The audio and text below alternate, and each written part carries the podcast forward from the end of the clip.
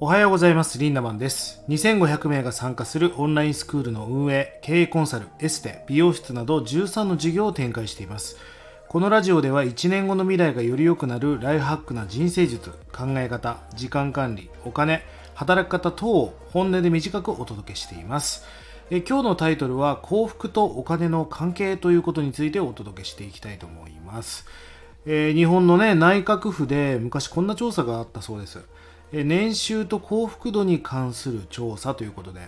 まあ、収入と幸福感というのはどれぐらいな密接な関係があるのかという調査がありました。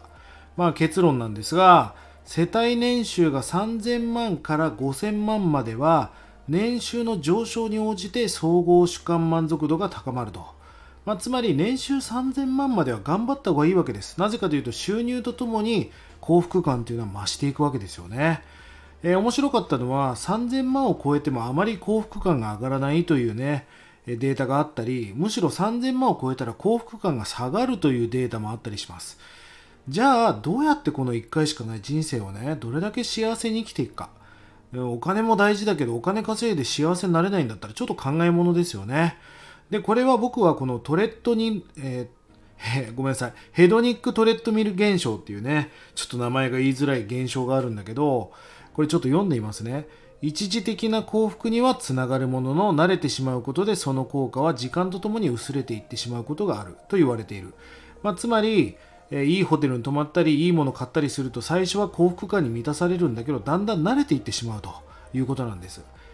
え他人と比較しない財産っていうのが得ることが幸せにつながると言っていますね。じゃあこれポイント言いますよ。自分自身の成長や進歩のために立てた目標に対し努力をしその目標を達成することが幸せにとって重要であると。目標達成により得られる自己効力感や自己肯定感は長期的に幸福につながることが明らかになっていると。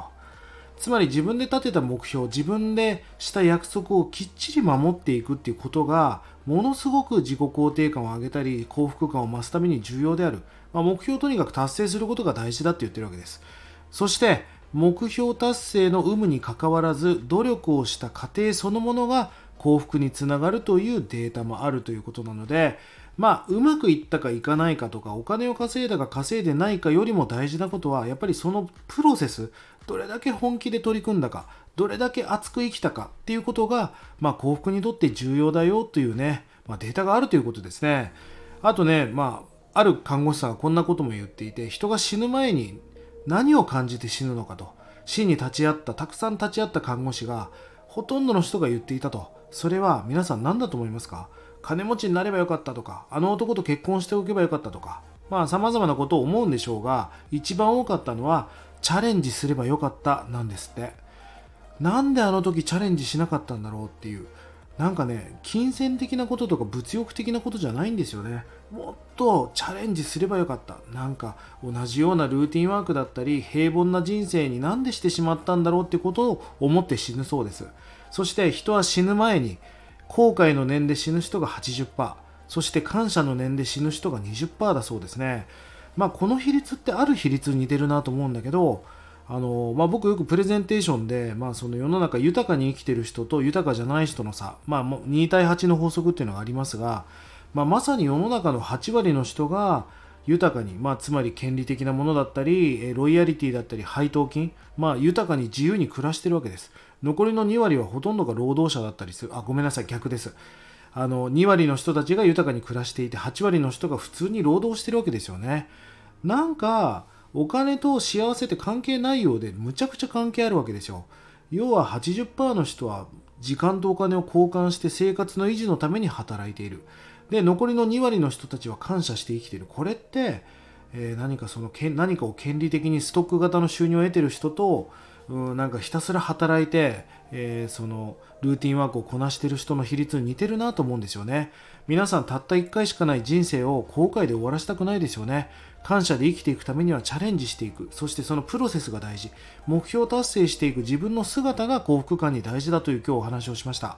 ぜひね目標達成努力した過程っていうのを大切にしていってください。そしてたった1回しかない人生なんだから